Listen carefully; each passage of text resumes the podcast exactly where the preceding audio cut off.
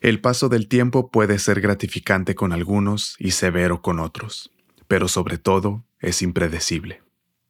Para Santana, en la década de los 90, los días de gloria de Woodstock y los 70 estaban lejos y el tiempo no estaba a su favor. En el 95, con el apoyo y un poco de presión de su esposa Débora, Carlos Santana participó en un documental sobre Clive Davis, el ejecutivo que lo fichó por primera vez en el 68 en Columbia. A raíz de eso, Davis volvió a firmar a Santana, ahora en Arista, y comenzaron a trabajar en un proyecto lleno de estrellas que representaría el segundo aliento de Santana, justo al final del milenio. Yo soy Daniel y estos son mis discos. Supernatural o Supernatural es el decimoctavo álbum de estudio de Santana, la banda formada por Carlos Santana, y fue lanzado el 15 de junio de 1999 a través del sello de Arista Records. Este álbum tiene 14 canciones, la última originalmente siendo una pista escondida y tiene una duración total de una hora con 14 minutos. Y este es un álbum de rock latino animoso, incorpora acordes y progresiones de acordes de jazz sin comprometerse por completo con el jazz e intenta hacer fusiones con otros géneros como el hip hop y el RB en sus en la forma en la que existían en ese momento, aunque nada muy drástico. Em, en algunas ocasiones estas fusiones están mejor logradas que en otras. Y en algunas canciones conserva un poco la forma del rock progresivo que solía hacer, aunque le da preferencia al pop y a las estructuras de canción pop en una muy buena parte del álbum. Y deja de lado la psicodelia sesentera y setentera, aunque sí se asoma ligeramente en un par de canciones. Tampoco podemos esperar que sea como un Abraxas o un 3, los cuales por cierto son mis álbumes favoritos de lo que he escuchado de Santana por lo menos. Las letras están escritas con poca o nula inspiración que parecen no tener otra función más allá de darle algo al público para que cante y coree. Y a pesar de ser algo cursis, tampoco llegan a ser tan malas que arruinan el álbum por completo. En general, esta música te transporta a alguna playa tropical en el Caribe, específicamente a un resort con playa en el Caribe, y es de noche y estás en el restaurante del hotel disfrutando de una cena y unas bebidas. Eres un hombre de negocios exitoso en el año 2005, del tipo que cuando le preguntan si viaja por placer o negocios, responde que ambos y esta música está sonando de fondo en esa cena y te la estás pasando muy bien, así que metes tu mano a tu bolsillo y sacas tu nuevo celular Sony Ericsson para tomar una foto con su cámara de 2 megapíxeles. Todo está bien, eh, no tienes ni idea de la crisis que viene en 2008 y 2009, en la cual perderás tu casa, pero por el momento todo está bien en tu vida. Mis canciones favoritas de este álbum son la primera, Dale Yaleo, también África Bamba, y también me gustaron los sencillos de Smooth, Corazón Espinado con Maná y María María, em, que bueno, tampoco, o sea, tampoco me encantaron, pero eh, pues sí, me gustaron. Y también me gustó la canción The Calling con Eric Clapton o por lo menos me gustó eh, una parte de esta canción y tampoco es como que me gusta todo el tiempo, pero en general la disfruté y creo que aquí hay momentos en los que siento yo que de verdad están ejercitando eh, su músculo creativo. Al momento en el que se hizo este álbum, la banda Santana estaba integrada obviamente por Carlos Santana en la guitarra, también estaba Chester Thompson en los teclados y estaban Raúl Rico y Carl Perazo en las percusiones, Rodney Holmes en la batería, y por último Tony Lindsay en la voz. Además, Supernatural está lleno de músicos invitados. Ocho de las 14 canciones tienen algún invitado. Y estos son, por nombrar algunos, Rob Thomas en la canción Smooth, como ya dije, toda la banda Maná en la canción Corazón Espinado. También están Lauren Hill y Silo en la canción Do You Like the Way. Y este Silo es el mismo Silo Green cuando solamente era Silo. Y también, como mencioné, Eric Clapton en The Calling. Eh, y esto solamente por nombrar algunos. Y esta fue una especie de estrategia para darle relevancia al álbum. Fue completamente deliberado el tener tantos invitados, tantas estrellas que en ese momento eran, pues, estrellas, eran muy relevantes. Pero si les soy honesto, viendo a todos esos invitados, eh, hay muchos nombres de los que eh, pues yo jamás había visto en, mi vida. Digo, tampoco es como que he vivido mucho tiempo.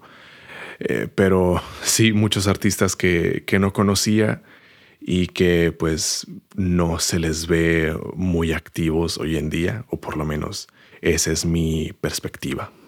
Además, en este álbum hay un enorme ejército de músicos de sesión, todos sumamente hábiles en sus instrumentos, de eso no hay duda, pero en mi opinión están mal aprovechados, se sienten muy rígidos, con interpretaciones algo monótonas, y ahora que lo pienso creo que la mezcla no les ayuda, todo suena demasiado uniforme y no tiene esa magia que eh, tenían otros proyectos de Santana, como ya dije, sus proyectos de los 60 y de los 70. Y honestamente rara vez hacen algo que te tome por sorpresa. Supernatural es un álbum producido por Clive Davis, un eh, super ejecutivo enorme de disquera que en ese entonces era presidente de Arista Records, el sello a través del cual salió este álbum, y también fue producido por Carlos Santana. Pero además hubo también todo un ejército de gente involucrada, hubo diferentes productores para muchas de las canciones, hubo muchos ingenieros de mezcla y realmente es demasiada gente como para cubrirla a toda.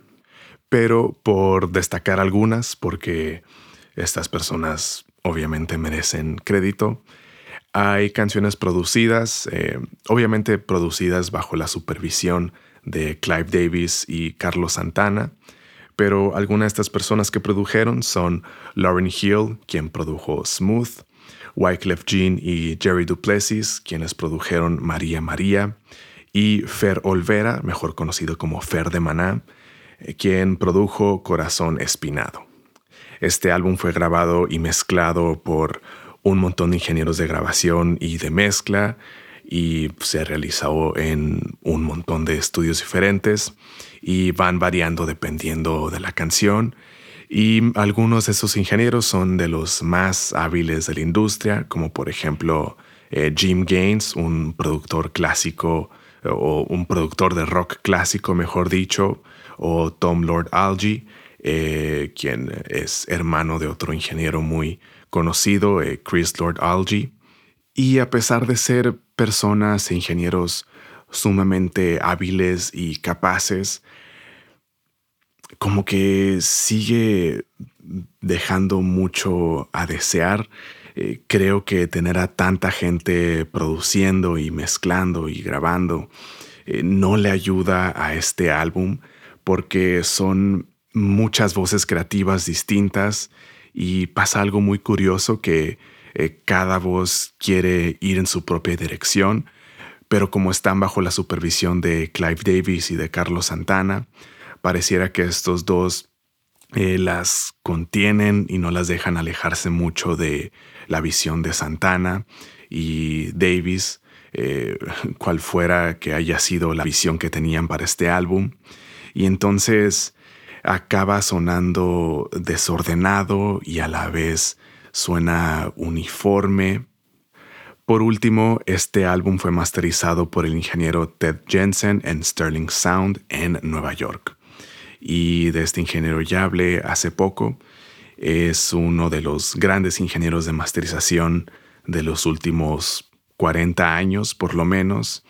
Em, hablé de él en el episodio de, de, Metallica, del Death Magnetic, y ha masterizado para artistas de todos los géneros de todas las décadas, como eh, Madonna, Billy Joel, Talking Heads. Él masterizó ese álbum, el eh, Speaking in Tongues. También ha masterizado para The Police y masterizó el álbum Hotel California para los Eagles. Entonces, reitero, en este álbum tenemos eh, también en el apartado técnico a gente de la más alta categoría, que suena muy limpio todo, suena, en serio, suena técnicamente todo suena muy bien, pero pues sí le falta esa, esa magia que tenía Santana. Pasando al apartado visual, tenemos en la dirección de arte a Carlos Santana y en la asistencia de dirección de arte y diseño gráfico por un tal Sue Subtle o una tal Sue Subtle de Neko Studios. Y la portada es una pintura, o bueno, la adaptación de una pintura de Michael Ríos. Él es un artista visual del área de la Bahía de San Francisco, donde se ha desarrollado la mayor parte de su carrera y él, eh, entre otras cosas, ha pintado murales en diversos eh, puntos de la región. Y en el 86 Ríos y Santana se volvieron amigos y desde entonces Ríos ha hecho arte para los lanzamientos de Santana, ha pintado varios de sus instrumentos y le ha hecho diseños para su vestimenta en, los escenarios. Y creo que no sería exagerado decir que Michael Ríos es el responsable de crear la identidad visual de Santana, por lo menos la de los últimos 30 años. Y como dije, la portada es una adaptación de una pintura de Ríos, esta pintura llamada Mambo Jumbo, que originalmente así le iban a poner al álbum. Y de esta pintura toman diferentes elementos y los usan para crear el arte de diferentes partes del empaque, del disco, del librito y etcétera. Y ya saben que si les interesa ver estas imágenes, estarán disponibles a partir de mañana en el Instagram de mis discos, arroba mis discos. Y si se preguntan cómo es que tengo este álbum en mi colección, es que pues estoy 99% seguro de que es de mi, papá, porque a él le gusta mucho Santana. Y eh, muchos discos acaban en mi colección, o, bueno, no muchos, pero sí varios han acabado en mi colección porque son discos que pues estaban en mi casa y que pues eran de, mis papás y que yo los agarraba para escucharlos y pues no los regresaba a su lugar y pues eh, acababan junto con mis discos o que por alguna razón, aunque no los escuchara, acababan junto con mis discos. Y pues así llegó este. Es una edición realmente no sé cuál sea, honestamente. Honestamente no me importa cuál edición es, pero es una edición en CD y um, sí, creo que muchas otras casas alrededor del mundo tienen una copia de este CD por ahí escondida. En cuanto a recepción comercial, este álbum, si no me equivoco, fue el álbum más vendido de 1999. Entró en las listas de popularidad de al menos 19 países, llegando a la primera posición en prácticamente todas. Y mm, un año después ya tenía 13 certificados de multiplatino solamente en Estados Unidos y se estima que alrededor del mundo a la fecha ha vendido por lo menos 30 millones de copias. Y en el 2000 se llevó un montón de Grammys tanto el álbum entero como sus canciones individuales. Y está de sobra decir que al público en general le encantó este álbum. Sin embargo, a la crítica le gustó este álbum, pero no le gustó tanto. Obtuvo reseñas que iban desde regular a ligeramente positivas, y por lo que leí la crítica no se volvió loca con Supernatural, y mm, algunos críticos llegaron a decir que este álbum no tiene dirección, algo con lo que estoy de acuerdo. Supernatural es un álbum muy ambicioso en el sentido en que trata de ser muy accesible para las masas, que quiere tener un atractivo pop e incorporar sonidos populares de la época, pero sin dejar de ser Santana. Es un álbum que trae a músicos de la más alta categoría en sus respectivos instrumentos, que reúne a muchísimas voces creativas, pero al tener esa mira tan amplia y tan diversa, deja de tener una dirección clara y toda esa habilidad y encanto musical de Santana se diluyen. Contrario a lo que sugiere su título, Supernatural suena artificial, genérico y en sus peores momentos como música libre de derechos de autor.